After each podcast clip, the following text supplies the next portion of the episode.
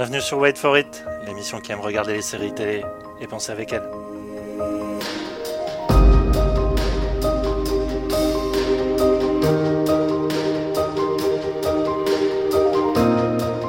Au programme de cette troisième émission confinée, nos premières impressions sur la série Run, notre avis critique sur This Is et sa quatrième et excellente saison. Et enfin nos recommandations personnelles avec The Goes Wrong Show et Feel Good.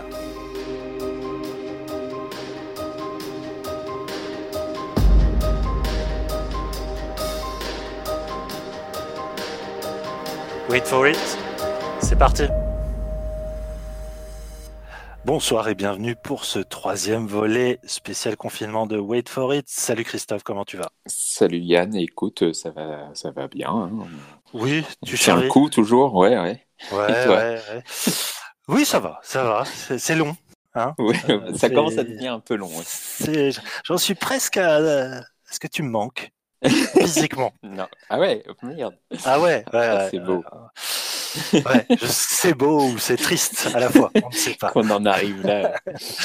Euh, Aujourd'hui, on va parler de pas mal de choses, euh, mais peut-être un petit point, parce que c'est vrai que, évidemment, que l'actualité euh, est au coronavirus et du coup, ça affecte toutes les couches euh, de notre vie. Et Mhm. évidemment, la série télé est pas épargnée du tout.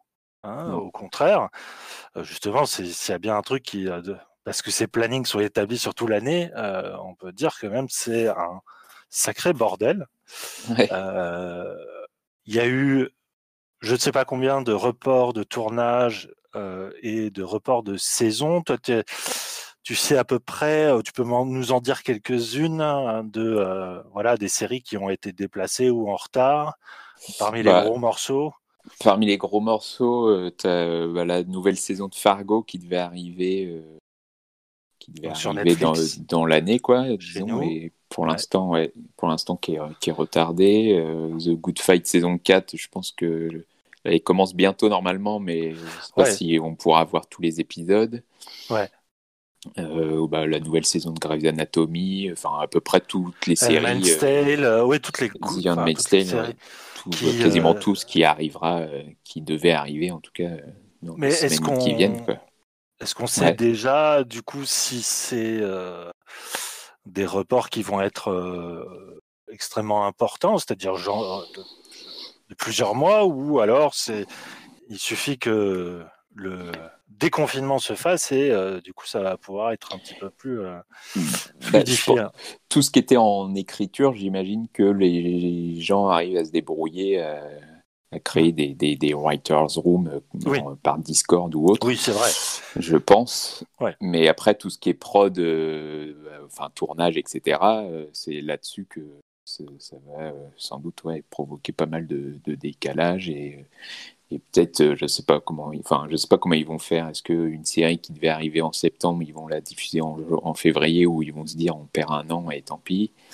Donc, Bah ouais, euh, c'est ça. Ouais, c'est, c'est, ouais, c'est- ça risque de, en tout cas, ça risque de faire un peu de chamboulement, quoi. et- Ça fait un chamboulement et puis le risque aussi c'est l'inverse, c'est-à-dire que euh, les tuyaux se voient bouchés par une Mm. forme de- d'embouteillage puisque euh, autant là euh, pour l'instant ça va, il y a du flux parce que c'est toujours ça le problème de la série télé, c'est qu'il faut, faut nourrir un flux télévisé, euh, notamment américain, qui est, qui est absolument euh, gigantesque hein, et euh, c'est pour ça qu'il y a une telle profusion de séries. Et là, pour l'instant, ils vivent justement sur la diffusion de séries qui ont déjà été tournées, euh, la plupart montées et euh, euh, comment ça s'appelle, avalisées en post-prod, Mm. euh, euh, étalonnées, pardon, c'est ça le, le terme. Euh, mais effectivement, vous- il y a tout le calendrier des tournages qui est euh, remis en cause. Et du coup, évidemment, la diffusion est, décalée. Sauf que, euh, je veux dire, euh, c'est un peu comme euh, c'est un peu comme les trains, quoi. S'il y en a un qui est en retard, il retarde toute la chaîne derrière. Bah euh, ouais, je est-ce que ouais, est-ce qu'on va arriver à un moment où on aura euh, un, deux, deux mois sans série quasiment, enfin en tout cas euh, Ah, beaucoup moins. Non, mais ça Après, vaut plus le coup de vivre.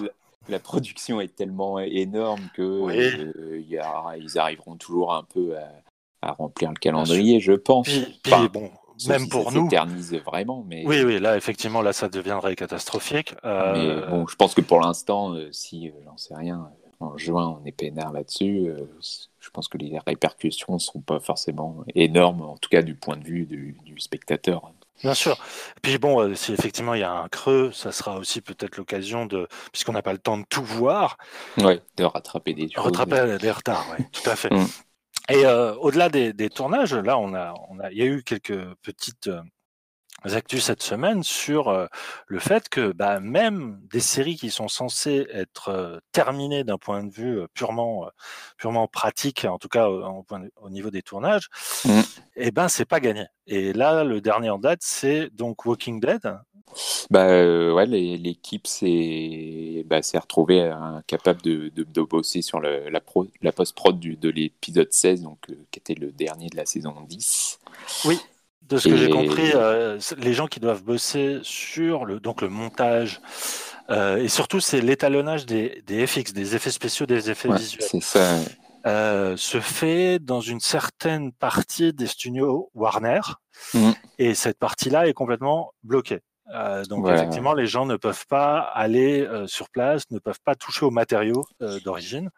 Et donc effectivement, alors les FX dans Walking Dead, Dieu sait qu'ils peuvent être importants, euh, voire, euh, euh, critique. Hein, on se souvient de la scène de la biche. Hein. c'est ça. Alors déjà quand ils le font, c'est pas terrible. Alors s'ils les évitent, c'est fini dessus quoi. C'est fini, tout à fait. Et, et, du coup, ce que là, on est à la diffusion de l'épisode 15, le dernier en date, hein, qui est passé sur ECS en France. Et donc, c'était l'avant-dernier. Et le dernier, donc l'épisode 16, ils viennent d'annoncer que pour l'instant, euh, il ne serait pas diffusé euh, cette, cette, voire cette année entière, mais euh, pourrait être raccordé au début de la saison suivante, si j'ai bien compris. Bah, apparemment, enfin, en tout, ils veulent en faire un épisode spécial, je, crois. D'accord. Mais apparemment, il, enfin, ou en tout cas, la logique serait de le diffuser euh, avant le, enfin en tout cas comme premier épisode du spin-off en fait qui est prévu. Ah avec Rick. Bah, euh, on ne sait pas. On sait pas, mais oui, sans, oh, enfin, présume. Ah, je crois que c'était un secret de Polichinelle, ça. Ah peut-être. Hein. En tout cas, il avait prévu de tourner. Euh, enfin, je crois qu'il avait deux films en préparation et ah, oui, actuellement le spin-off, je suis pas sûr, mais. Ah oui, tu parles du spin-off qui s'appelle World Beyond. Oui, oui, d'accord. Oui, ils avaient diffusé le, le trailer il y, a, il y a quelques semaines. Oui. Ah oui, oui, non, je pensais pas à ça. Tu as raison, c'est des films. Et euh, bon, ce spin-off a été retardé lui aussi d'ailleurs à cause de tout hmm. ça, du coronavirus. Tout à fait. Et euh, donc voilà, enfin, le, le, ce qu'on présume, ce serait, ce serait peut-être ça. Mais pour l'instant, il y a, enfin, AMC n'a pas beaucoup plus euh, hmm. communiqué que ça là-dessus, quoi. Tout à fait. Et en France, il y a aussi des, des, cas. Alors, il y en a qui sont plus ou moins euh, critiques. Je veux dire, quand The Voice est obligé de couper ses émissions, ça nous affecte moins que Colanta. Hein, Colanta qui est lui-même un peu saucissonné, euh, ouais. un peu plus court euh, que d'habitude. Mais surtout, euh, là, c'est plus en termes de diffusion. C'est Canal Plus qui a décidé pour le Bureau des légendes d'adopter aussi un rythme un peu particulier. Ouais, bah, enfin, ils, gardent le même rythme. Euh, en tout cas, ils diffusaient toujours deux épisodes par semaine. Euh, mais euh, dès, le, dès le premier lundi de diffusion, ils mettaient généralement tous leurs épisodes sur MyCanal et les gens pouvaient binge-watcher binge s'ils le mmh. voulaient. Que là, ce sera pas possible. Et, a priori, à cause de justement de, de, travail de post-prod qui est encore à finir. Et du coup, mmh. ça leur laisse un peu plus de temps pour pour étalonner ça. Quoi. Ouais, ouais, ouais euh, bon, pour l'instant, il y a effectivement que les deux premiers qui sont accessibles là euh, dès maintenant. Euh, à voir hein, pour euh, pour le reste. mais ouais, rien n'est gagné, hein, même si bon, l'actualité est en train de sous-entendre que les choses pourraient peut-être se décoincer sous peu. Ouais. je pense qu'il va falloir prendre un peu son mal en patience et et constater Hein, ce, qui, nous attend. voilà. Mais en tout cas, euh, ouais, c'est, c'est, j'ai, hâte en fait de voir moi comment parce que c'est ça la force des, séries télé. Et mmh. notamment, ah oui, on a oublié de parler de, évidemment d'Hippocrate, parce qu'Hippocrate, qui ah euh, a du coup lui aussi retardé, la, je crois que c'est le tournage qui est mis en pause, mais c'est d'autant plus fort que. Alors, c'est Lilti, j'ai oublié son prénom, Sébastien, le créateur de la série. Ouais, ouais, je sais plus son prénom non plus. Qui est donc un créateur de cette série-là, qui, est, qui était aussi un film avant, euh, voilà, qui s'inspire de ses propres années en tant que en tant que médecin euh, euh, en hôpital. Hippocrate, donc qui a été diffusé l'année dernière sur Canal+, c'est excellente série médicale.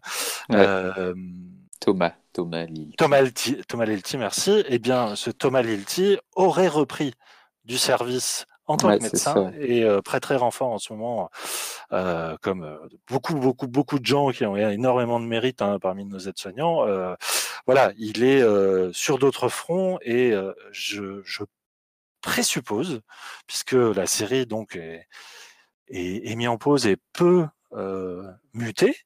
Mmh. Moi, j'ai qu'une hâte. Alors, il faut pas se réjouir de ça, hein, mais j'ai qu'une hâte. En fait, c'est que la série télé dans son ensemble. Je pense que les Américains, à travers autant des séries médicales comme euh, The Resident, euh, New Amsterdam, mais même des, même la plus bête des sitcoms, mmh. va s'emparer de ça parce que c'est tellement majeur, c'est tellement inédit que forcément, dans le malheur, il faut voir une source narrative qui a l'air euh, qui a l'air euh, immense, quoi. Enfin, je, Bah, oui, je pense qu'il y a des, déjà des millions d'histoires possibles à, raconter avec ça, que ce soit les histoires de confinement, de pandémie qui peuvent devenir euh, mmh. plus, enfin, qui peuvent extrapoler. Et, en effet, les séries médicales, c'est les, enfin, on imagine bien ce que ça peut donner euh, comme épisode là-dessus, quoi. Ouais, parce que généralement ces scénarios appartenaient à la science-fiction ou au, bah, au post-apo, enfin bref, euh, des séries très genrées.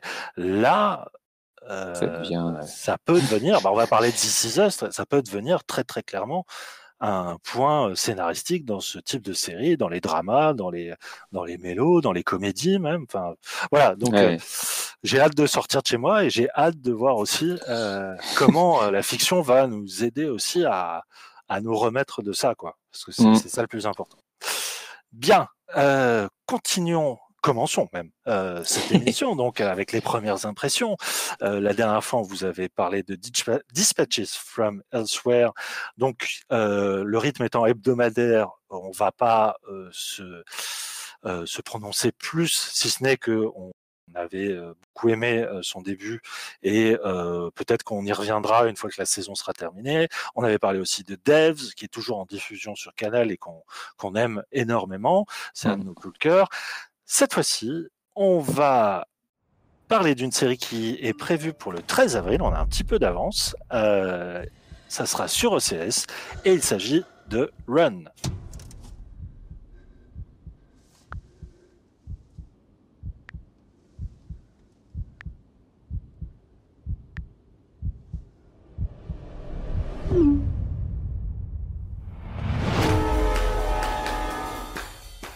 Together? Strangers on a train. But I bet I can tell you why she's traveling. You see this one very strong line here? That is your heart line, mm. and that is deep. There's a break in the middle. Is that why she looks so sad? I think that's probably just her resting face. But the big news is that she meets the guy again soon. So that's lovely for her. Why did you text me? Did you break up with somebody? Do you hate your job? No. Please don't bullshit me that your life is so brilliantly perfect, because if it was, you wouldn't have texted Run, and you wouldn't be sitting on the train. You texted Run back. Tell me you want me, right now. You could tell me. No, I don't want talking. L'histoire de Run prend pour cadre un train. Un train où se retrouvent Ruby et Billy, deux anciens amours de lycée qui, 17 ans plus tôt, se sont fait une promesse, un pacte même. Si l'un des deux se textote à un moment run et que l'autre lui répond la même chose, ils abandonnent sur le champ leur vie actuelle d'un coup et se retrouvent à New York pour prendre un train et traverser les États-Unis ensemble. Dans le rôle du duo, on retrouve Merritt Weaver, euh, donc qui joue Ruby, euh, qui est, qui est un second rôle qu'on a vu beaucoup dans beaucoup de fictions américaines.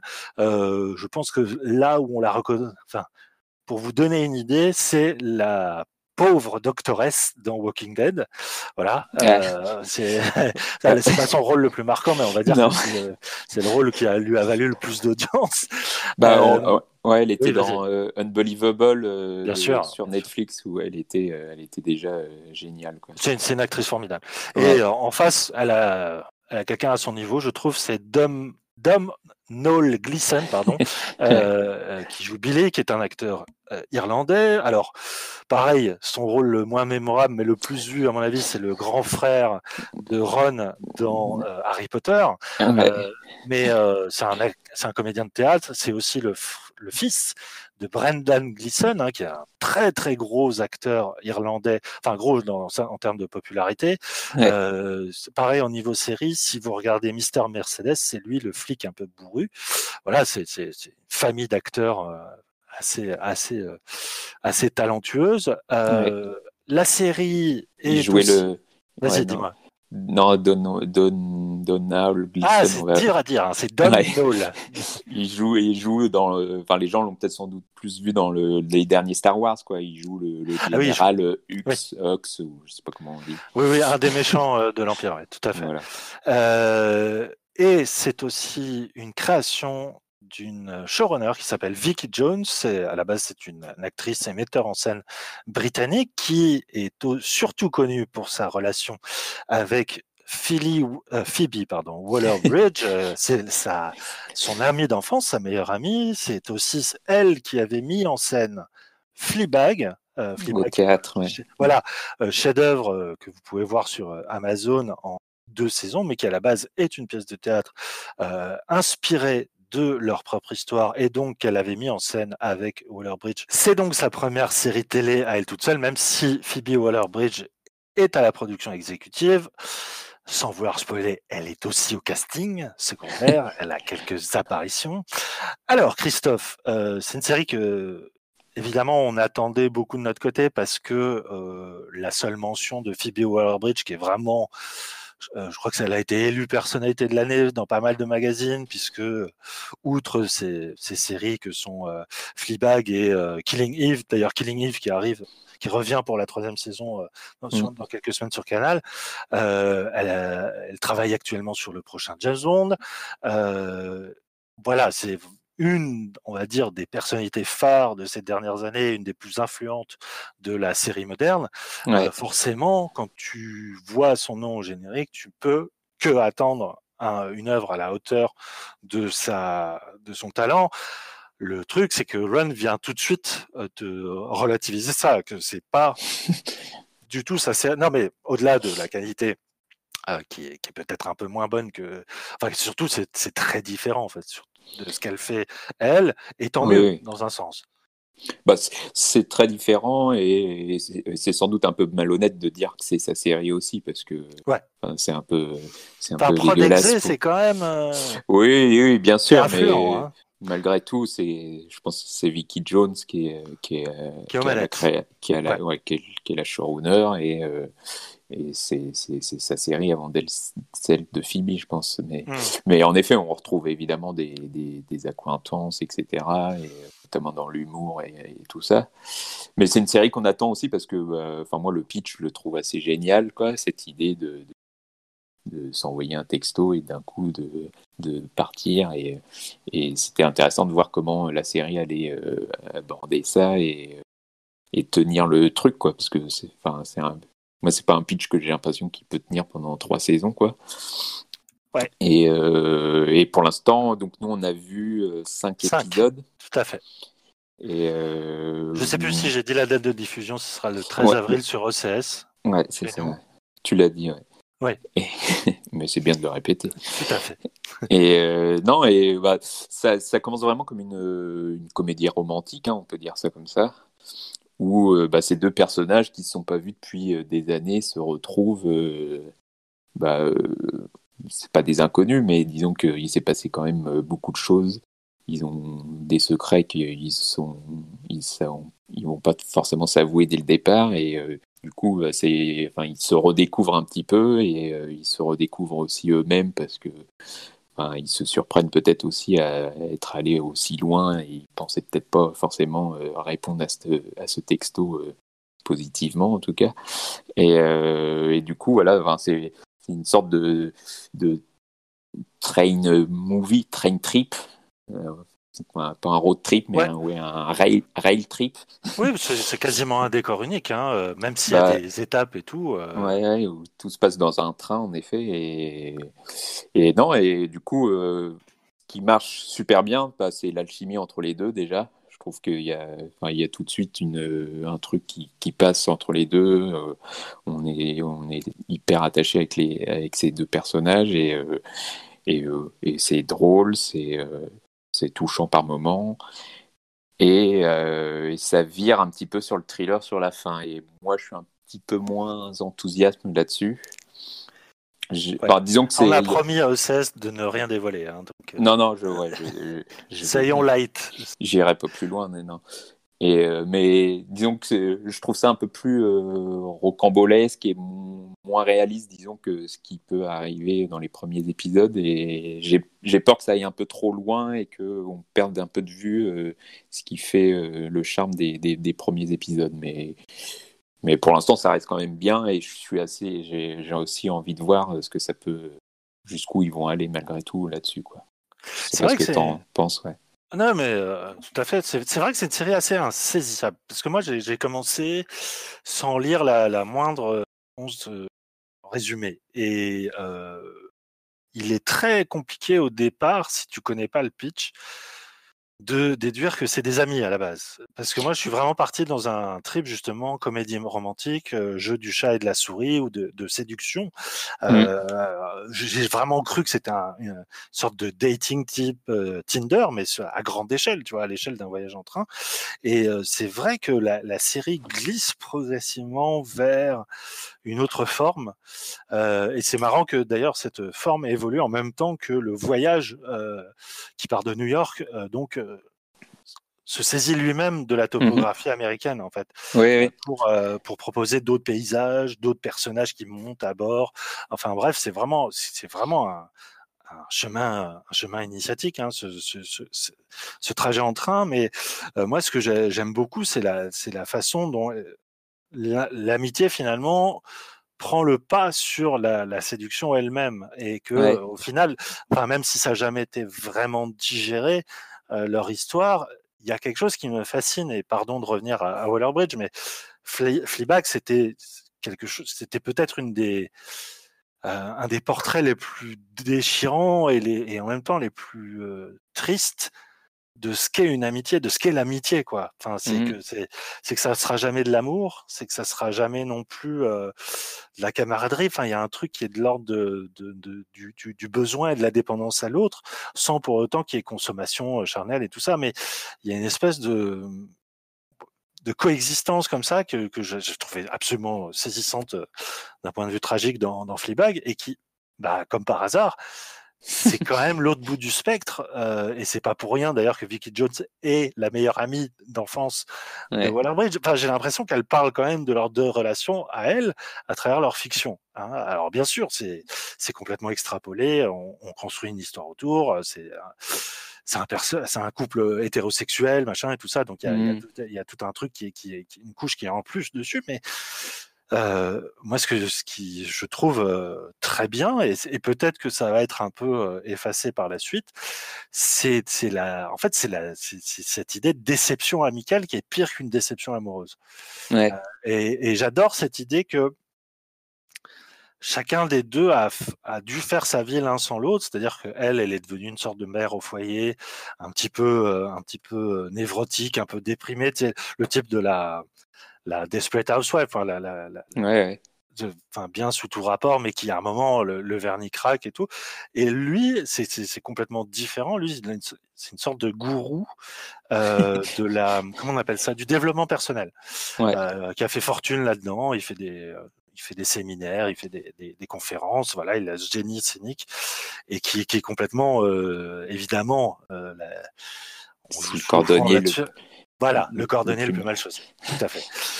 Et, et, et j'adore comment, en fait, ils n'arrivent pas à se l'avouer l'un l'autre et qu'ils essaient de se réinventer un rôle justement pendant ce voyage en train. Et ça, c'est très beau. Ça, je trouve que ça marche hyper bien parce que tu l'as dit, c'est d'abord une question de duo d'acteurs qui marche. Il y a une vraie entente entre les deux. Enfin, on sent qu'ils aiment jouer ensemble. Euh, On sent qu'ils sont très bien dirigés. dirigés. Euh, eux, comme le casting secondaire, hein, tout, est, tout Ouais. marche très très bien. Enfin, il y a, il y a- en plus, il y a une rythmique, euh, quand bien même le, le, le décor est, est répétitif en soi. Enfin, il y a, il y a une façon de relancer. Y a, ils créent même, ils arrivent même à créer des courses poursuites dans ce train, dans, dans les coursives et tout. Enfin, il y a, il y a un truc qui marche bien, quoi, sur le, le concept euh, de, de mêler euh, de- des gens qui sont coincés l'un avec l'autre hein, dans cette cabine et en même temps que finalement le, le mouvement du train permet de- d'en connaître un peu plus à chaque fois sur le passé de l'un et l'autre. Euh, Ouais, parce que Mais tu as vraiment, oui, vas-y, Ouais. pardon. non, t'as vraiment l'idée que, enfin, bah, ils font ce, ils font ce truc-là d'un coup et où ils espèrent, je sais pas, retrouver une nouvelle vie ou j'en sais rien. Et puis finalement, ils se retrouvent coincés avec quelqu'un bah, qui qui connaissent plus forcément euh, ou qui a, peut-être un peu changé par rapport à l'idée qu'ils avaient il y a des années et euh, et, et immédiatement c'est euh, bah, est-ce que j'ai fait le est-ce que j'ai fait le bon choix? Est-ce que est-ce que est-ce que est-ce que ça a encore un sens ce voyage et tout ça quoi et euh, il y a tout ça qui se mêle et qui est assez euh, assez bien rendu je trouve où euh, il y a, il y a vraiment un moment où les personnages t'as l'impression qu'ils se- qu'ils se, qu'ils se retrouvent presque coincés de s'être retrouvés en fait et, Oui, oui, et oui, du coup ça. le, le truc se retourne en fait quoi Tout à fait, l'idée de, donc de run, donc de fuit, hein, Mm. c'est-à-dire euh, revenons, revenons à cet état de grâce qu'on a connu quand on était euh, ado, euh, machin, n'est que finalement euh, un pur mensonge, hein, et que, euh, comme tu dis, finalement, est-ce que euh, ces deux, euh, ces deux anciens amis amants, enfin bref, am- amoureux et conduits, euh, transis, pardon, euh, plutôt qu'est conduits, euh, est-ce que finalement ils se prennent pas au piège eux-mêmes euh, en essayant de faire revivre à l'intérieur d'un d'un habitacle clos euh, finalement leur passé qui euh, qu'ils arriveront jamais à faire euh, à ressusciter sous la forme première quoi. C'est ça qui est c'est ça qui- c'est ça à la fois un processus qui est très connu je veux dire j'ai l'impression des fois d'é- d'écouter la, la chanson de Bruel tu vois euh, rendez-vous dans 10 ans pardon hein, oui non mais c'est vraiment, ça, les il y a les codes du- de la, la, la comédie de remariage quoi comme, comme de remariage ou d'anciens potes, ouais, tout à fait. Euh, mais il y a, il y a ce mouvement du train Ouais. et, et même si effectivement je trouve que quand la série aborde un virage un peu plus sombre et euh, de thriller, euh, c'est moins intéressant. Mais je me dis bon bah peut-être que ce n'est qu'une des métamorphoses qui nous attend oui oui c'est sûr. dans la. Je, je, je ne sais plus c'est en combien d'é- d'épisodes. J'imagine c'est une structure à la 10. Sept.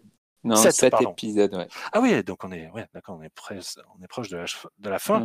ouais. Euh, j'ai été surpris tout au long de la progression, donc je, je pense, enfin j'espère que euh, la fin sera à la mesure de cette surprise euh, en continu. Ouais, je, suis- je, je suis d'accord. ouais. Mais cela, nous le saurons que, oh là là, bah du coup, ah ouais, on a cinq semaines d'avance. Ah ouais, d'accord. Bon, Le euh, 13 avril, euh, ouais, plus cette semaine, donc euh, ouais, oui, on en reparlera pendant l'été. hein. en juin, quoi. Ouais. Mais en tout cas, enfin, voilà, c'est euh, c'est une série qui est très bien jouée, qui est souvent très bien écrite sur les dialogues. Euh, Ouais, c'est des épi- maîtrise. Oui. C'est des épisodes de, ouais, de, de 30 minutes, alors le, je trouve le rythme assez, euh, assez ouais, enfin, parfait, quoi, quasiment, et euh, ça, peut, enfin, ça se regarde vraiment euh, rapidement, quoi, en une après-midi. Je pense que Tout tu à peux binge-watcher binge-watcher l'ensemble facilement, quoi. Ouais, tout à fait. Euh, oui, d'ailleurs, c'est même ce que je préconiserais euh, plutôt que d'attendre d'une semaine à l'autre. C'est quand même. euh, Enfin, si vous avez le moyen d'en regarder deux ou trois à la suite, je trouve que c'est plus intéressant euh, puisqu'il n'y a pas d'effet de, de cliffhanger trop. Ouais. C'est pas là-dessus que ça fonctionne. Donc, Mm. euh, mais en, en tout cas, voilà, c'est plutôt encourageant. Donc, euh, on espère juste qu'ils vont pas se louper sur le sur le final. Ouais. En, en tout cas, est-ce que tu voulais peut-être rajouter quelque chose? Non. Non, bah, c'est- C'était bien- c'est bien. Regardez Run. On a donc, tout dit. euh, Euh, donc on le rappelle sur OCS à partir de la semaine prochaine. Très bien. Euh, on va passer pour le coup à une fin de saison d'une série autrement plus connue et euh, qui a déjà pas mal de chemin derrière elle. Il s'agit de la quatrième saison de This Is Us. It's so strange, isn't it? How just like that, a complete stranger can become such a big part of your story.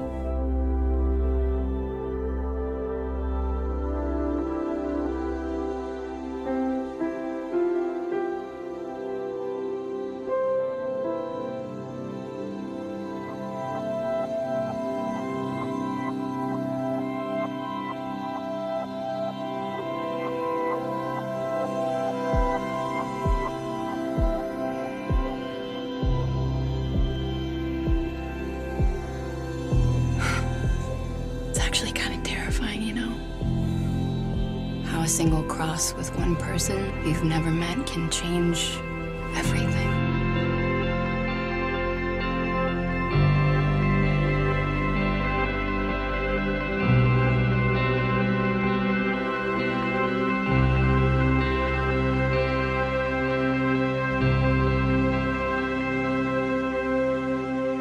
Nous voici au tournant du quatrième volet dédié aux Pearson, cette famille américaine découverte il y a déjà quatre ans, au moment de la naissance des trois enfants, Kate, Kevin et Randall, tous nés le même jour.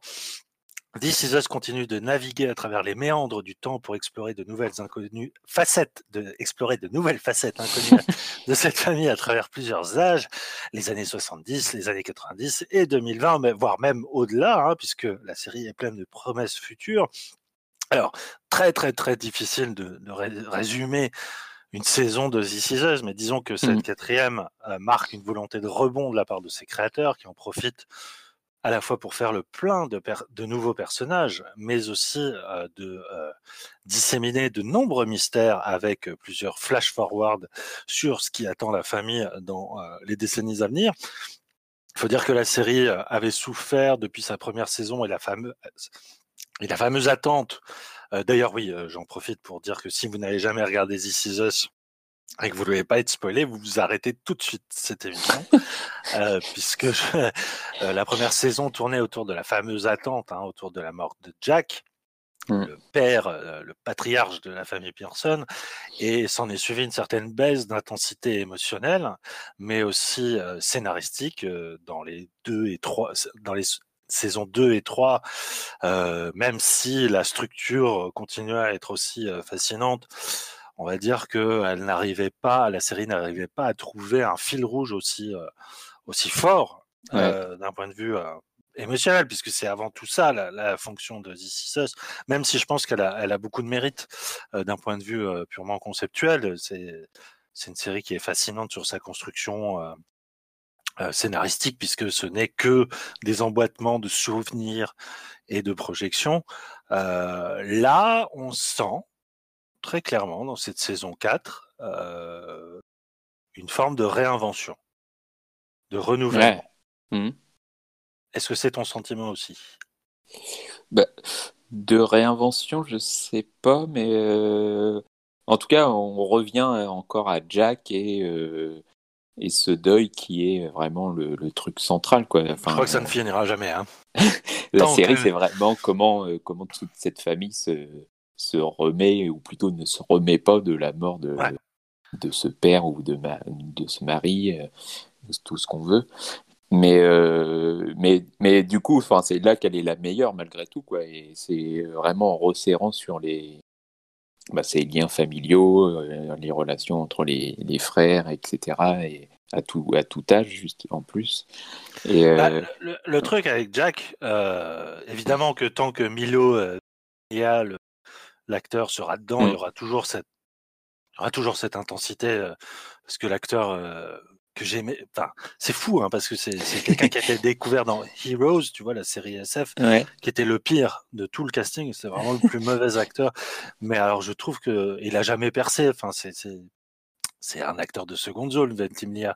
Mais je trouve que dans This Is Us, il a un truc qui porte avec lui, euh, une Ouais, espèce de d'air de chien battu. De, je, Et, c'est fou parce que la saison 2, ou je sais plus la saison 2 ou la saison 3, qui revenait sur son passé, notamment son traumatisme du, euh, du Vietnam, ouais. euh, pour moi, ça s'égarait parce que, en fait, tu as raison de dire ça. C'est que la série n'est jamais aussi forte quand elle parle de Jack, mais pas directement de Jack, mais de la façon dont il manque à son entourage.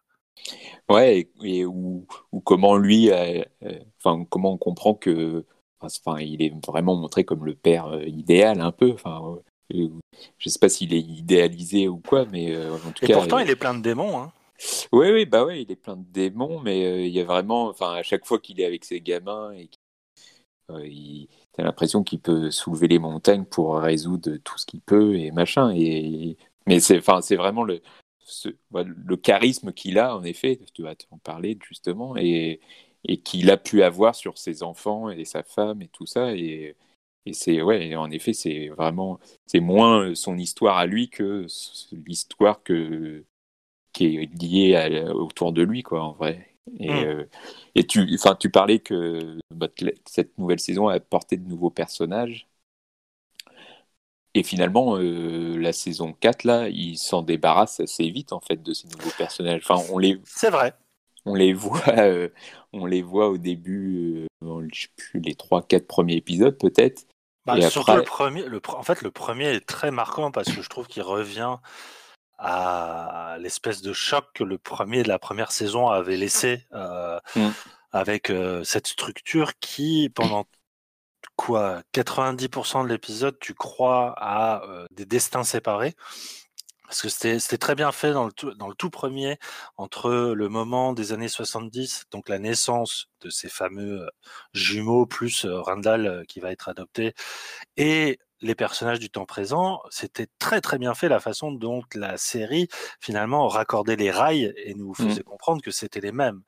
Euh, Je trouve que là, ils adoptent dans le premier épisode de cette nouvelle saison une structure identique et ça crée un effet d'attente que je trouve extraordinaire, euh, à savoir le, le petit Malik, mmh. donc un, un, un, gamin, enfin je veux dire, enfin en tout cas un très jeune adulte qui euh, voilà vit chez ses parents, qui, qui a qui est père, très jeune père d'une petite une petite fille, je crois. Euh, Et la, série laisse planer une espèce de, de mystère et c'est très bien pensé parce que ça renvoie évidemment à l'histoire de, de, de, Randall, de, euh, de sa relation à, à l'adoption, le fait que il s'est lancé dans la politique justement pour défendre les quartiers mmh. populaires. Enfin, il y a tout un truc qui joue autour de ça sans qu'on sache, mais mais qui sait, mais qui sait Bah ouais, on passe vraiment tout, tout l'épisode à se dire. Euh, enfin essayer de chercher euh, quel lien il peut avoir avec, euh, les, les, personnages qu'on connaît quoi et, et, c'est la même chose pour un autre qui s'avère être mm. euh, oh oui on y va sur les spoilers la merde. Il, s'agit de la projection adulte du bébé de, de Kate et Toby dont on apprend dans cette saison qu'il est qu'il est atteint par un par une affliction. C'est le qu'il est quasiment aveugle. Ouais. Et pareil, la façon dont il est suggéré au départ et il se présente, on a vraiment l'impression que ça va être quelqu'un qui va croiser la route des Pearson au, temps, présent. Et en fait, pas du tout. Et, et tu as raison. Finalement, cela, soit c'est un truc qui est un peu un peu cruel, c'est-à-dire ce ne sont que des prêts de valoir pour gonfler en émotion ce qui va arriver aux Pearson euh, soit c'est une forme de teasing pour les, puisque là, ils ont été renouvelés pour euh, jusqu'au moins jusqu'à la sixième saison, il me semble, hein, sur NBC. Euh, soit c'est vraiment un teasing de, des futures saisons, parce que, bah, comme tu as dit, au final, ils sont très peu abordés. Bah ouais, et bah, autant les flash forward, enfin les personnages qu'on découvre dans les flash forward, je peux comprendre qu'on les voit pas beaucoup parce que c'est ça a toujours été l'identité de la série. Les flash forward, c'était euh, c'était vraiment des petites vignettes d'une minute par euh, tous les deux trois épisodes et encore. Et euh, du coup, on s'intéressait. Enfin, c'était plus une manière de, de teaser ce que, enfin, de, de, de, révéler ce qui allait se passer que qu'autre chose. Hmm. Autant le personnage, le personnage de Malik là, bah, lui, il a quand même, une... enfin, il est pour le coup, il est avec nos personnages qu'on connaît, et il a une certaine importance au début, et après, on le Hmm. voit vraiment plus du tout, quoi. Alors, quelque part, on a, on a peut-être fait le tour aussi, parce que ça. Ah, je sais pas. Bah, Parce enfin, que il ouais. est surtout lié à un personnage qui est, qui est déjà un peu satellitaire, qui est celui de Mhm. déjà. Donc Ouais. la nouvelle fille adoptive de Randall et euh, ah ah et sa femme, qui est pourtant le meilleur personnage de la série. Comment il s'appelle? Euh, Bess. Beth, euh, qui elle-même hein, est un peu en retrait euh, par rapport au- aux deux autres filles du couple. Moi, je Bah, pense que ouais. c'est vraiment un truc qui se garde sous la sous la pédale en fait. Bah, euh, Je pense oui, pas non, que c'est consommé. Sans doute qu'ils vont, qu'ils vont y revenir, mais c'est vrai qu'on sent la série. euh, Enfin, elle, enfin, elle a, elle a qu'une envie, c'est de revenir avec ses trois, ses, deux frères et cette, et cette sœur, quoi, en fait. Oui, oui. À chaque fois. Hein. Enfin, et, et même la série en joue, quoi, parce que que ce soit Toby ou euh, le, le nouveau mari de, de Rebecca, ils se sentent toujours un peu euh, exclus, en fait. Et euh, c'est vraiment ce, ce clan des trois qui est, qui est, bah, qui est le, le cœur de la série, malgré tout. Pour- En tout cas, pour l'instant encore, quoi. Clairement, clairement. Et euh, le truc, c'est que, enfin, vraiment, j'étais, j'ai pas pu m'empêcher de penser à la fin, euh, de me dire, c'est la meilleure, c'est la meilleure saison des quatre. Ah ouais. Euh, ah ouais, ah ouais, ouais, surtout à la fin. Enfin, vraiment, j'étais par terre, quoi. Euh, Parce que évidemment, euh, la grande force de This Is Us et en même temps la plus grande des facilités d'écriture, c'est c'est c'est la série Sortez les mouchoirs. Il y a, il y a pas de doute là-dessus. C'est son moteur. euh, elle s'en cache même pas. Enfin, je veux dire, euh, c'est un truc qui est Mais, fait ouais, là mais, d'abord pour nous émouvoir. mais elle le fait bien, je trouve. Enfin, Ah bah évidemment. euh, je veux dire, si euh, si le Non, mais si moi vois, je suis euh, ému, c'est que c'est que ça marche. Je veux dire, tu peux pas combattre ta propre nature euh, à partir du moment où effectivement elle le fait de manière très systématisée, mais elle le fait de manière très intelligente. Pourquoi? Parce que c'est une série qui se rappelle ce que c'est qu'être une série, c'est-à-dire un objet quotidien. Et la grande force de This Is Us, c'est de faire de tout ce qui est du banal, du rien, du trivial même, euh, une puissance mélodramatique digne d'une grande fresque hollywoodienne. Là-dessus, ils sont imbattables. Je veux dire, euh, il y a des séries qui sont extrêmement euh, émouvantes par touche. Ouais. Elle, c'est vraiment, c'est une partition musicale. C'est-à-dire que euh, tu sais que ça va arriver, tu le vois venir. Tu dis, ok, là c'est le moment, c'est le moment là où ils vont nous en mettre plein la gueule, et ils y arrivent. Et, Ouais, ouais. et c'est, mais parce que déjà, il y a une forme de construction mélodramatique qui est nickel, à savoir, euh, bah, la enfin, pas la qualité des dialogues, parce que les dialogues sont quand même extrêmement euh, simples, euh, mais c'est l'enchaînement des dialogues, le jeu des acteurs, bien sûr, et surtout la bande-son euh, musicale où il y a, il y a quelqu'un au. Il y a un DJ émotionnel derrière cela qui est vraiment impeccable. quoi. Enfin, ouais. Enfin, là-dessus, c'est quand même une mécanique assez euh, assez fascinante, quoi, de, de précision et de. Enfin, moi, je vois très bien le, scénar... le scénariste qui met dans la, la marge. Là, ils vont pleurer. Euh, mais, mais ça marche, ça marche. Bah, oui, non, mais ouais. c'est pas que mais ça. Je suis d'accord avec toi. Bah, non, enfin, c'est pas que ça, mais surtout, enfin, il y a, enfin, il y a mélodrame et mélodrame. Je veux dire, ils, ils, ils ont pas forcément besoin d'aller sur des choses euh, hyper dramatiques pour euh, te, pour te faire pleurer, justement. Et, et, et, enfin, et c'est jamais euh, d'acier ou quoi que ce soit, tu vois. C'est, euh, enfin, on parle beaucoup en ce moment d'un film sur Netflix, euh, un film turc, dont j'ai oublié le nom, où Ah, je je vois pas du tout de quoi tu me parles. Non mais Ouais, euh, très ouais, honnêtement en plus. tout le monde en parle sur Twitter en ce moment. Ah ouais. Et bon, tu, ouais, je pense que certains euh, reconnaîtront le truc, quoi. Et, euh, et j'ai regardé un peu et c'est affreux, quoi. c'est affreux parce que, enfin, tu sens, et euh, là, euh, dès le pitch, tu sens que le truc est fait pour te faire pleurer. Et, euh, enfin, je veux dire, j'ai même pu, euh, t'as même plus le choix, en fait, quoi. Parce que le, ils, en, ils rajoutent tellement des couches que là, il y a quand même quelque chose qui est hyper. ouais, hyper intelligent et, et surtout, il, enfin, je disais, il parle de choses complètement presque insignifiantes, tu vois. Enfin, c'est compliqué de dire euh, qu'est-ce qui se passe vraiment dans This Is. C'est juste que bah, ils s'engueulent pour telle ou telle chose ou euh, que une des filles des Pearson ne veut pas euh, aller faire ses études et à partir de là, ils arrivent à faire des choses qui, qui prennent plus ou moins d'ampleur, mais ça reste très très terre à terre et très très proche de nous. Enfin, le nom de la série est suffisamment éloquent en fait. Bien sûr, bien sûr, bien sûr. Alors, c'est Ko Kogush-Taki Moussidze Exactement. Euh... Ouais, ouais, ouais, apparemment, ouais, ouais. film turc. D'accord, très bien. Euh... Oh, ben, je vais regarder ça. Euh... Non, mais évidemment, je veux dire, de toute façon, euh... une série aurait pas pu durer aussi longtemps si elle ne s'était basée que sur euh, le, une forme de chantage affectif envers ce spectateur. C'est-à-dire. Ouais, voilà, c'est ça. Et c'est pour ça que je trouve que les, les, saisons 2 et 3 étaient un peu ratées. C'est parce qu'elles elles versaient un peu trop dans euh, le, le larmoyant facile. C'est-à-dire que j'étais ému aussi. Mmh. Et notamment, je me souviens de cette scène au, au, Vietnam où on apprend pourquoi les, Jack et son frère sont fâchés à vie. Hein, ouais. C'est un truc absolument horrible. Euh, et ça n'allait pas. Ça n'allait pas parce que justement, je trouvais que la, la série euh, basculait dans la fresque hollywoodienne alors que c'était pas du tout sa place.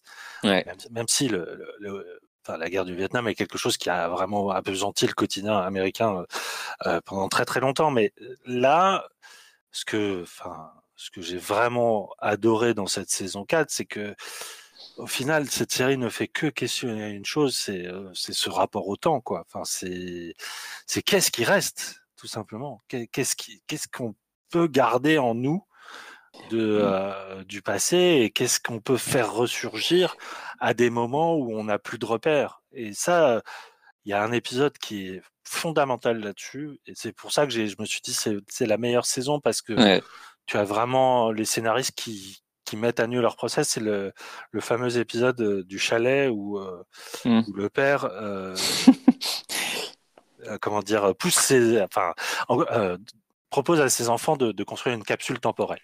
Ouais. Euh, donc euh, un objet qu'on enterre et qu'on met chaque, chacun met un objet qui lui qui lui est cher pour le redécouvrir des années des années plus tard et c'est complètement méta. Enfin, je veux dire, c'est euh, c'est le but même de la série. Je veux dire, ouais. ce n'est que par effet de poupée russe euh, d'enterrer quelque chose du passé pour le faire ressurgir des années plus tard avec une nouvelle lecture, avec toute l'expérience que tu as eue entre-temps des personnages, parce que tu as passé du temps avec eux, machin, tu t'es euh, attaché, tu t'es identifié, et tout d'un coup, tu as ce renvoi du passé euh, en boucle qui euh, vient complètement relire ton présent. Enfin, il y a, un, ouais. y a, y a une, en fait, il y a une, une, espèce de, de parallèle avec, euh, pardon de sortir les gros mots, mais de de d'art proustien. Je veux dire, je veux dire, qui d'autre à part euh, How I Met Your Mother était aussi proustien dans sa manière de parler du temps.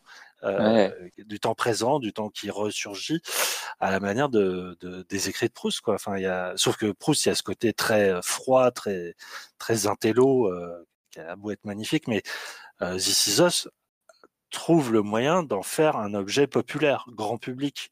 Mm.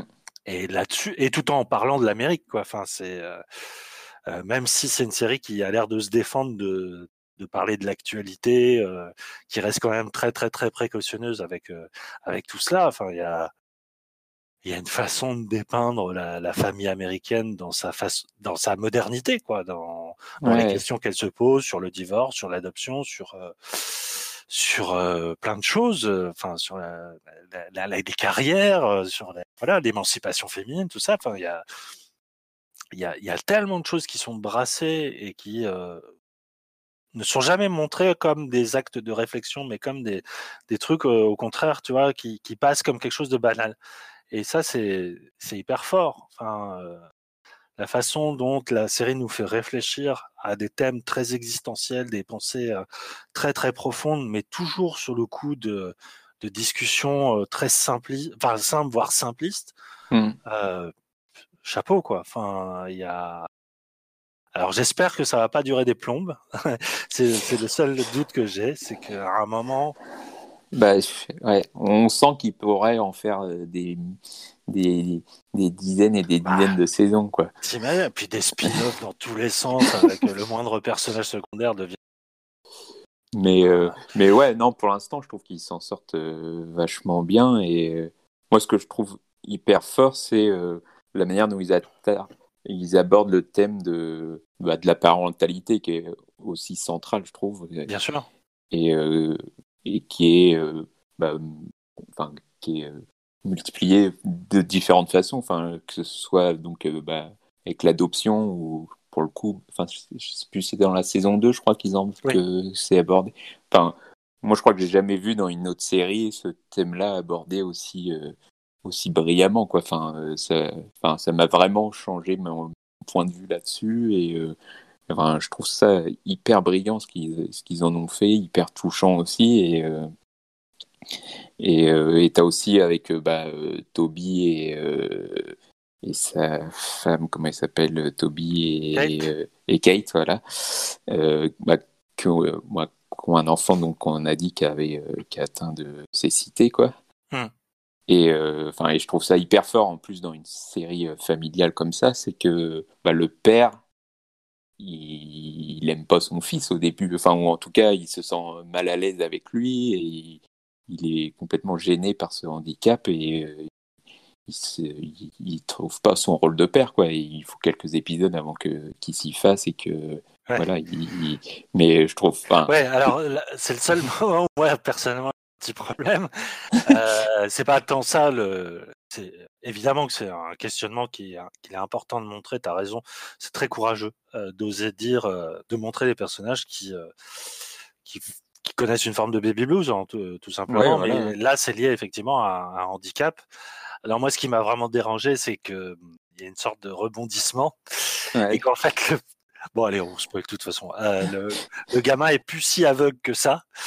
Et tout d'un coup, Toby, il fait Oh putain, t'es mon fils. Ah, ça, c'est bon, je, je te récupère. Tu sais, il y a un truc de Ah, c'est bon, t'es plus handicapé, euh, tu mérites d'être mon fils. Je trouve ça.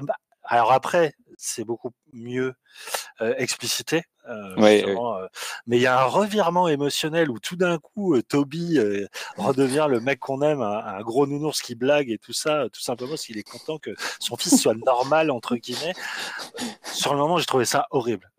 Après, heureusement, ça, ça prend un, un autre tournant et tant mieux. ouais. Il y a ce côté quand même très américain de Ah, c'est bon. en fait, ça va. il n'est plus handicapé, c'est bon. mais oui, non, mais je vois, je vois complètement ce que tu dis. Mais en effet, enfin, moi, je pense qu'il y a une maladresse là-dedans parce qu'après, le personnage, enfin, c'est autre chose qui fait que le personnage euh, re- redécouvre son fils ou en tout cas euh, euh, apprend à l'aimer euh, avec son handicap, justement, quoi. Et, Ouais. euh, Un très Mais- beau parallèle avec Star Wars d'ailleurs. Ça, pour le coup, ça m'a beaucoup touché. Oui, bah oui. Non, mais c'est vrai que enfin, ce côté où il dit euh, bah, je pourrais pas lui montrer les choses que j'aime, quoi. Et Mm. euh, il est, il est, je peux comprendre que ce soit une douleur euh, compliquée à gérer, quoi. Mais, mais ouais, non, enfin, que la série aborde ces thèmes-là comme ça, je trouve ça assez, assez fort pour une série, voilà, qui est très grand public, très familiale, où les valeurs sont, euh, sont celles de la famille, etc., quoi. Mais euh, mais en même temps, voilà, c'est pas non plus euh, la série euh, républicaine euh, où j'aurais du mal à, à la placer politiquement, je sais pas, mais mais en tout cas, c'est enfin voilà. Elle n'est pas du côté de Trump, ça, c'est sûr. Ouais, voilà, en tout cas. avec- Ce qui n'est pas dur, hein, je veux dire. Bon. Oui, ça, devrait- ça sera compliqué sinon.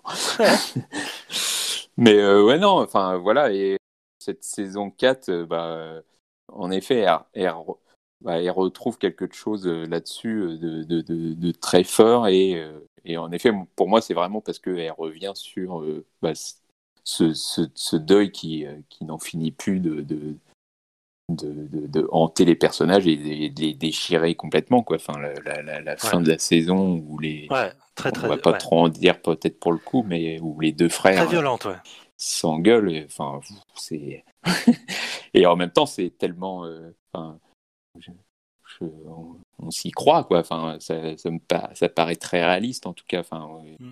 il y, a- rien qui paraît de. Enfin, j'ai pas l'impression de lire un scénario dit là il faut il faut trouver des rebondissements quoi. Il y a, une logique qui se crée dans le la psychologie des personnages aussi. Enfin, Randall qui essaye de, tout maîtriser et et puis il y a la jalousie qui se, qui se lie à tout ça entre les personnages, enfin, et aussi que bah, il y a un des, un des frères qui a été adopté, donc il y a toujours ce, il a toujours cette épée un peu au-dessus de lui ce besoin de, d'en faire plus peut-être pour prouver qu'il il fait, bien partie de la famille. Enfin, il y a, ouais, non, il y a toujours des choses euh, très fortes qu'ils qui arrivent à faire ressortir euh, au fil des épisodes, quoi.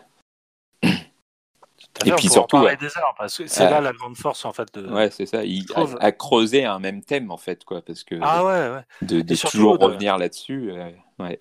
Ce que je trouve euh, hyper bien aussi d'un point de vue presque moral, c'est que euh, il rachète. Enfin, c'est pas qu'il rachète, c'est qu'il redonne de l'épaisseur euh, à certains personnages. Et pour mmh. moi, le premier personnage à bénéficier de ça, c'est évidemment Rebecca, puisque c'est quand même elle qui est au centre de euh, la grosse moitié de la saison, je veux dire, ouais. par rapport à ses, à ses problèmes de santé. Et même, c'était, c'était elle qui clôturait le flash forward de la saison précédente. Enfin bref, il y a un truc mm. autour d'elle qui est évident par le parallèle avec Jack, c'est-à-dire la, la, peur de la perte, quoi, de l'autre, bah ouais. de l'autre pilier familial. et moi, c'est un personnage que j'avais jamais trop aimé parce que l'actrice est quand même très en dessous, je trouve, de, du reste du casting. Et même, enfin, au-delà de l'actrice qui fait ce qu'elle peut, il y a, je sais pas, c'est un personnage que je trouvais assez plat, euh, qui avait pas vraiment de, il y avait pas de je sais pas, il n'y avait pas le trauma qui allait, quoi. Enfin, y avait... bah, c'était ouais, quand même un, un personnage bah, assez la, lisse. La série la mettait moins en, avant aussi. Enfin, ouais. J'avais quand même l'impression que c'était le, le, le, père avant tout. Et, bah ouais, et coup, elle était là. Problème, moi. Ouais. Ça, ça, me posait vraiment problème, euh, même si j'adore la, la, figure du père qu'incarne Jack. Enfin, il y a. Enfin, ça me, ça me paraît pas être moderne euh, de m'appuyer que sur une figure de patriarche pour ouais. définir le, ce que c'est que la, la, le besoin de famille. Mmh. Euh, je pense que enfin, c'est les deux, quoi. Père, mère, euh, bah, père, ouais. père ou mère, mère, enfin, peu importe euh, ce qu'on décide d'être aujourd'hui. Enfin, il y a, y, a, y a cette idée de former une famille tous ensemble et qu'il n'y ait pas qu'un seul repère. Ouais. Et là, justement, euh, d'en faire déjà le centre de l'attention, je trouve ça, je trouve ça très bien. Et surtout, là, il y a une vraie intelligence de, scénariste, c'est que elle devient en fait la garante de, mais contrariée et malade de la mémoire de sa famille. Ouais. Et ça, ça c'est ça c'est ultra beau. Enfin, c'est ultra touchant et, et, tellement bien pensé. Et comme tu as dit, à un moment, tu oublies que c'est hyper bien écrit et que ça paraît juste naturel. Mmh. Et euh, je trouve ça vraiment, enfin, ça m'a ça m'a retourné et ça, et ça a fait le meilleur travail puisse faire, c'est-à-dire attendre avec impatience la cinquième saison. Alors bah, je ouais. n'étais pas posé ça depuis longtemps.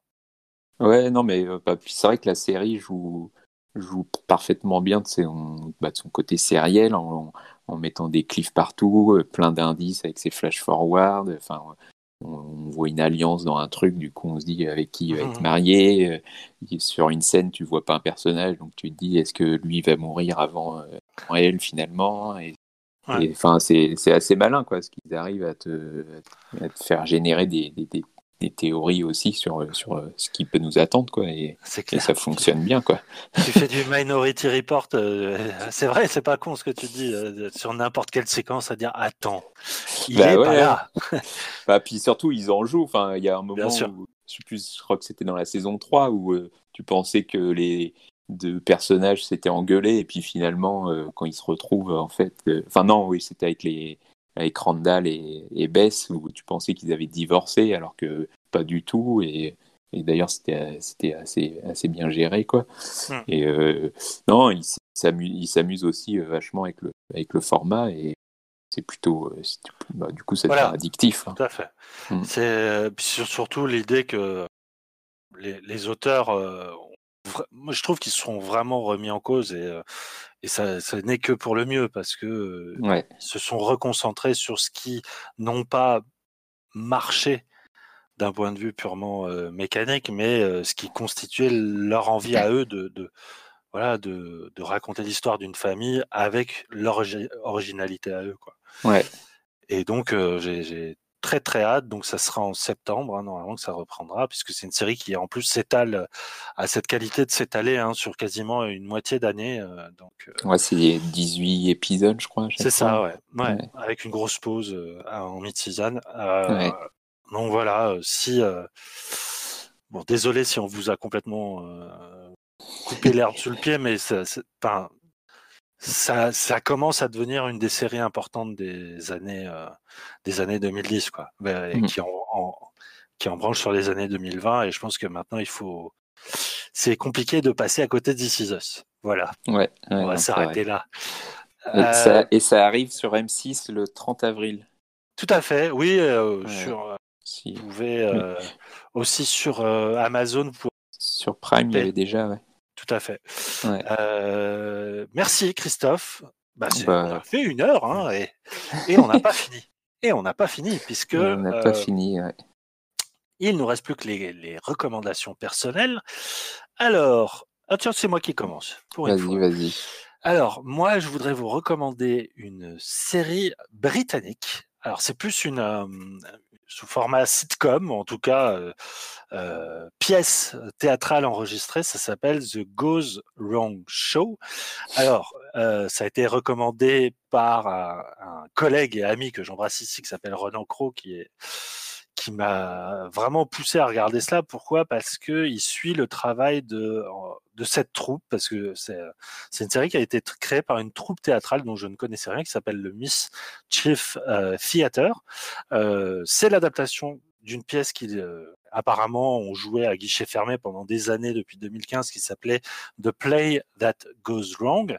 Et c'est la BBC qui leur a proposé d'adapter cette pièce sous forme euh, de série. Donc c'est des épisodes d'une demi-heure à chaque fois avec le même principe.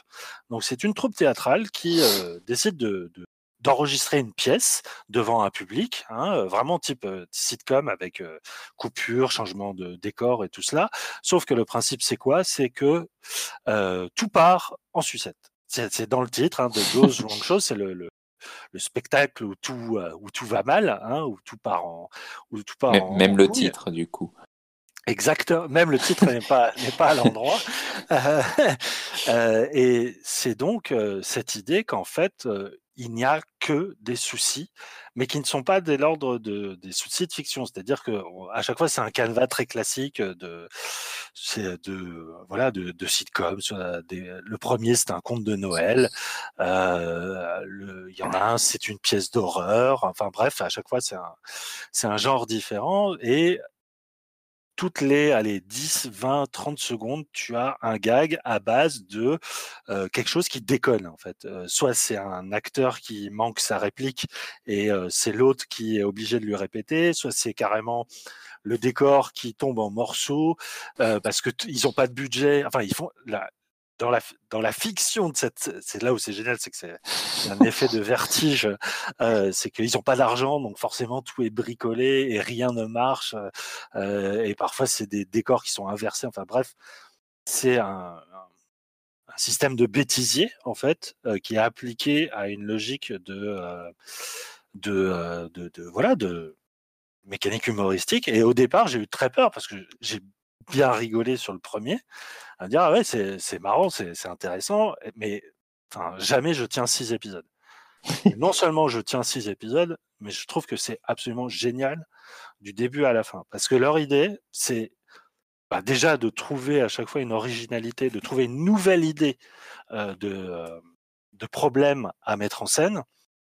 Mais surtout, il y a, une- il y a aussi la faculté euh, de relire tous les codes et les marottes de chaque genre, que ce soit la comédie, l'horreur, enfin le, le mélodrame, tout ça, pour finalement le parodier, le retourner comme un gant, hein, et en révéler si, euh, son langage, quoi, son langage, son langage artistique. Et là-dessus, la, la série est très maligne parce qu'elle te déconstruit vraiment chaque genre comme finalement une série de codes, codes qui, euh, quand on les regarde, on fait même plus attention. Et en fait, c'est le, le fait de les mettre sous forme de, euh, de problèmes ou de ou de d'accidents qui révèlent finalement le fait que voilà tout en fait n'est qu'une succession de codes. Mais là où je les trouve vraiment géniaux et c'est c'est vraiment des artistes qui sont très impressionnants dans leur performance, c'est que en fait ils sont brillants dans leur faculté de mettre en scène parce que ce qui passe pour un accident est en fait un truc ultra dur à mettre en scène. C'est-à-dire qu'il y a, y a cette idée de d'exploit à chaque fois. Enfin, ils se font mal. Enfin, il y a vraiment des, des performances physiques où tu te dis putain, ils se font vraiment mal. Euh, c'est les Robins des Bois un peu, non? Bah, je sais pas te le dire parce que je sais que tu détestes les Robins des Bois, mais évidemment, évidemment que il y a le même génie comique que les mmh. Robins des Bois à te feindre un amateurisme et une maladresse et surtout une facilité d'écriture parce que je sais que les Robin des Bois, on peut se dire, ouais, c'est des gens qui font semblant d'être mauvais, ah, c'est trop facile. Et en fait, tu te rends compte que c'est un vrai talent et un vrai art de savoir faire rire de manière cathartique parce que là, là où c'est très malin, c'est que tu devrais être en malaise constant. Enfin, normalement, quand tu vas au théâtre, s'il y a le moindre problème, t'es ultra mal. Beaucoup plus au cinéma, machin, qu'une, par exemple, une lampe qui s'allume au cinéma. Bon, bah voilà, tu regarderas quand même le film. S'il y a un dialogue qui est ne serait-ce que mal prononcé par un acteur, tu te sens ultra mal pour les comédiens. C'est quelque chose d'humain. C'est, euh, il y a un truc qui est de l'ordre de, parce que t'as pas envie d'être sur, t'aimerais pas être sur scène à vivre ça. Euh, voilà, tu, tu dis, faut que ça soit ultra calibré. Et justement, de voir une pièce de théâtre qui ne fait que montrer que le pire, eh ben, ça a un effet libérateur. Ça a un effet ultra cathartique où, euh, du coup, le rire que tu déploies, c'est presque un rire de soulagement. Parce que tu te dis, bon, bah voilà, voilà ce que c'est que le pire sur scène. Maintenant, j'ai vu ce que c'était. Euh, du coup, euh, ça, ça désarmorce quelque chose. Donc, rien que pour ça, The Goes Wrong Show, qui est très difficile à trouver, hein, c'est diffusé que sur la BBC One, mais je sais qu'ils ont été. Euh, il y aura une deuxième saison. Donc c'est une excellente nouvelle. Six épisodes d'une demi-heure, ça passe nickel très rapidement. Et c'est vraiment brillantissime. Je ne peux que vous le conseiller. Christophe, à toi. Qu'est-ce que tu vas nous recommander? C'est aussi britannique, il me semble. C'est aussi britannique, ouais. c'est une série de Channel 4 qui est sortie mi-mars sur Netflix et qui s'appelle donc Feel Good. Donc, euh, l'histoire, euh, c'est plus ou moins une auto. Enfin, tout ce que je vais dire, ça on a l'impression qu'on a déjà vu ça 50 000 fois et c'est sans doute le cas. Mais c'est bien quand même. Et, euh, donc c'est ouais, c'est une sorte d'autofiction. C'est une comédienne de stand-up, Mae Martin, qui vient du Canada et qui débarque fraîchement en, Angleterre en fait, mhm. et qui au cours de, d'un set quoi, et et se rend compte que dans la salle, il n'y a qu'une seule personne qui rit et c'est euh, c'est Georges, qui est, une femme, malgré euh, son prénom euh, très masculin, et, et avec laquelle elle, va discuter après son spectacle. Et entre les deux, il y a direct, directement un coup de foudre. Quoi. Donc le, le truc, c'est que Georges, bah, c'est sa première relation lesbienne en fait. Et euh, Maë, elle, est, c'est une ancienne, euh, ancienne euh, addict en fait. Et bon, au départ, elles, gardent toutes les deux ce, secret, quoi. Mais ce, qui est, moi, ce qui est marrant, c'est que les, deux personnages se mettent ensemble presque. Enfin, Maë emménage directement chez George, je crois, la, la, moitié du, du, premier épisode.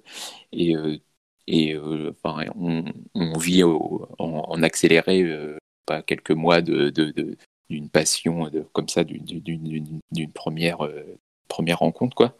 Et, euh, et donc après, tout ce qui vient, c'est euh, bah, tous les questionnements qu'il qui peut y avoir bah, sur le fait que, que Georges soit, soit hétéro et sorte pour la première fois avec une fille. Et donc toutes les interrogations de Maë qui est un peu... qui, est, enfin, qui se pose déjà beaucoup de questions, beaucoup trop même. Et du coup, bah, tout, tout, tout, toute la première saison. Je crois qu'il n'y a que six épisodes, pareil d'une demi-heure. On se tourne un peu là-dessus, sur cette histoire-là euh, entre, entre les deux et comment. Euh, enfin, est-ce que cette histoire est viable? Est-ce que, que, est-ce qu'une hétéro peut devenir lesbienne d'un coup? Est-ce que c'est que elle qui l'intéresse finalement? Et, est-ce que, est-ce que aussi euh, des questions beaucoup plus ordinaires? Est-ce qu'elles se sont pas mis ensemble trop rapidement? Et voilà, et la, la question euh, pose ces questions-là de manière assez simple. C'est assez, enfin, c'est très drôle. C'est très drôle, c'est euh, assez touchant. Il y a plein de, de, de, personnages secondaires. La mère de Maë, c'est euh, Isaac Udro, donc oui, j'ai vu de, ça au, au, casting, ouais. Qui, est, qui joue une mère assez géniale, euh, enfin, un, enfin, assez sévère et en même temps euh, très juste, en tout cas, enfin, très proche de sa fille et tout, quoi. C'est euh... fou comme, pardon, je. Ouais, la... Comme les séries britanniques ont ce, cette capacité à faire revivre des icônes des années 90. Sex Education et donc euh, Gillian Anderson et puis là Lisa Kudrow euh, donc, euh, qui, qui, revient aussi dans une une forme de, de comédie britannique, euh, une sorte de voilà de continuité. Ouais, non, c'est vrai. Mais euh, ouais, non, et bah voilà, c'est concrètement c'est une c'est une comédie romantique où il y a toutes les scènes un peu attendues qui arrivent, enfin où euh, ils finissent presque par se séparer, mais finalement, enfin, ils, se remettent ensemble, etc. T'as George donc, euh, qui, est, a pas avoué à ses amis, euh, enfin, et en tout cas qui a honte d'avouer à ses amis qu'elle bah, qu sera qu'une fille. Du coup, ça crée plein de, de quiproquos, etc. Quoi. Mais c'est vraiment hyper bien fait. Il y a vraiment une, super alchimie entre les, deux les deux, actrices. Et euh, la, BO est géniale. Et, euh, franchement, on passe un super moment. Euh, enfin, ça se regarde pareil, d'une traite quasiment. Et c'est très chouette. D'accord, bah, j'avais pas du tout entendu parler de ça. Euh, c'est diffusé il y a combien de temps? Euh, c'est sorti sur Netflix, je crois, le 17 mars ou un truc comme ça. D'accord. Enfin, ouais, fin mars, je crois. Ah ouais, le, le, truc de. Mais c'est vrai que c'est. Le malheur de Netflix, quoi. C'est que. Ouais, c'est ça. Ils l'ont pas du tout mis en avant, alors que. Enfin, c'est loin d'être la. Ça leur, le mériterait. Leur pire série. Bah ouais, ouais. Enfin, il faut pas en attendre de, des il est décent, hein, mais c'est vraiment euh, une chouette série. Et, bah, t'as toujours cette euh, touche euh, anglaise qui qui qui se démarque un peu de, du reste de la production malgré tout, quoi. Ouais. D'accord, très bien. Feel Good, donc sur Netflix, euh, donc à regarder euh, en attendant notre prochaine émission. Euh, Et ouais. Qu'est-ce qu'on va faire? De quoi on parlera? Hmm. De David Simon, peut-être, non?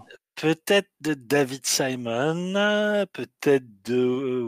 Alors, David Simon, peut-être en fin de série. Euh, ouais. Je sais pas si ça sera fini. terminé. Ouais, ça sera peut-être pas fini. Ouais. Euh, comment ça s'appelle De Plot Against America, c'est ça? Ouais.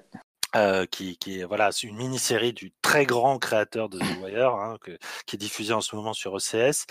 Et euh, est-ce que ça serait pas mal aussi de s'attaquer à Westworld? C'est quand même des, des choses à dire, pas, pas, forcément des bonnes choses. Non. mais, mais euh, oui, oui, ça, ça peut être bien. Le Bureau des légendes aussi. C'est vrai qu'il y a le Bureau des légendes. Ouais, je pense qu'il y a pas mal de choses à dire. Oui. Et puis en, en, fin de série, euh, moi j'aime beaucoup euh, Tales from the Loop là en ce moment. Oui, oui, oui, c'est vrai. Il faut que je termine. Mais ouais. euh, oui, ça fait partie Mais... des très bonnes surprises de, ouais. sur Amazon Prime, tout à fait. Mm. Christophe, un grand merci. Merci à toi. Comme toujours, prends soin de toi, reste au bah, chaud. Ouais, ouais, Même si je sais que tu veilles vaillamment la vie de notre rédaction JV. Oui. Fais, euh, tel le Père Noël, tu fais en sorte que les colis partent à temps. Ouais, j'ai renvoyé quelques, quelques livres et jeux. J'espère que les gens euh, les recevront rapidement. Oui, moi aussi. bon, bonne soirée. Et Merci. À bientôt chers amis, chers auditeurs, n'oubliez pas que euh, nous faisons partie de ZQSD, que ZQSD fonctionne sous euh, un système de dons hein, qui s'appelle le Patreon. Donc, si vous voulez euh, nous soutenir dans notre démarche, même si en ce moment on coûte pas très cher, hein, moi je, je, bois de l'eau, voilà, on est on est toujours on est toujours quoi? On est toujours quoi? On est toujours ravis d'être soutenu, d'être soutenu par des gens qui nous aiment. Et sachez d'ailleurs que ZQSD, euh, comme nous, hein, continue aussi ses podcasts en mode confiné. On en a enregistré un la semaine dernière qui revient sur la très grosse actualité du jeu vidéo en ce moment. Donc voilà, un gros programme. En attendant, vous pouvez retrouver nos, nos anciens podcasts confinés ou pas sur notre site. J'arrête de parler. Et on se retrouve. bien. Donc... Te voilà. Allez, à bientôt. Ciao. Ciao.